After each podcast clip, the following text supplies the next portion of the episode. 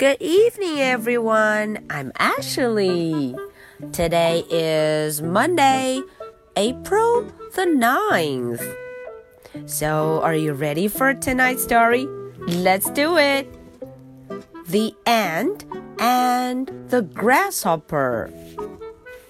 今天的故事啊，大家看封面上有两个小动物， 一位是 ant 蚂蚁，还有一个家伙蹦得这么高，它呀就是 grasshopper 蚱蜢。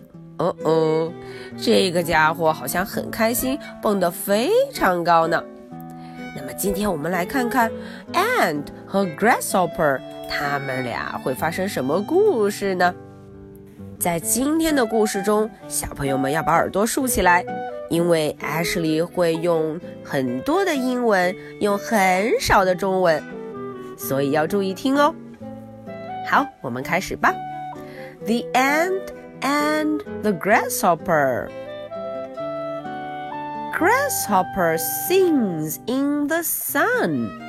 La la la la la la. Grasshopper is singing. 他在 sing，在唱歌 ant works。嗯嗯，一旁的 uh-uh. ant 在干什么？在 work，在工作。Ant works。Play with me, says Grasshopper. "play with me?" me，跟我一块玩吧。Play with me. I can't, says Ant ant 说啊啊、uh uh,，I can't，我不可以，我不能和你一起玩儿。I need food for the winter。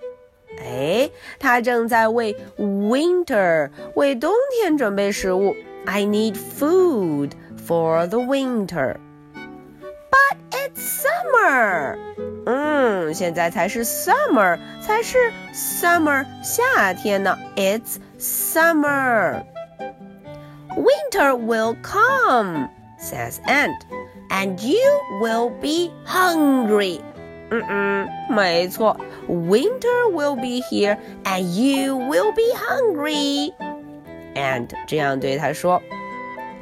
Grasshopper laughs and sings. ha, ha, grasshopper, you sing. la, 不相信呢，啦啦啦啦啦，他继续唱着歌。And and carries more corn. ant 就拿了很多很多的 corn 玉米。呼呼，Winter comes.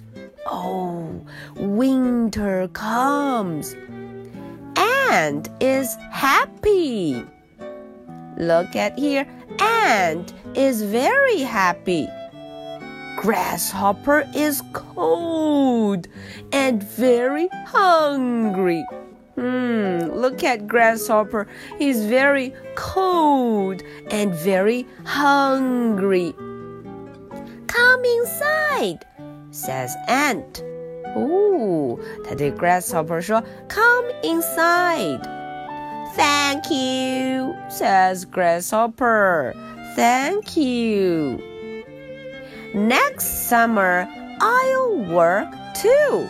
哎，Grasshopper 终于知道了。他说：“Next summer，明年的夏天。Next summer，嗯，我也会努力工作的。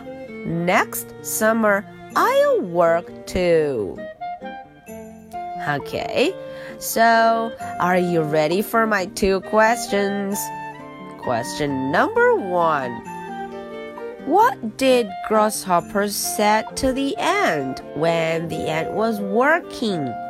哎，当我们的 ant 蚂蚁 ant 在工作的时候，Grasshopper 对他说了一句什么话呢？Question number two. How did the grasshopper feel when winter comes? 哦，当 winter 呼 Winter 来的时候，Grasshopper 他感觉怎么样呢？Okay, I'll be waiting for your answers. This is the story for Monday, April the 9th. So much for tonight. Good night. Bye.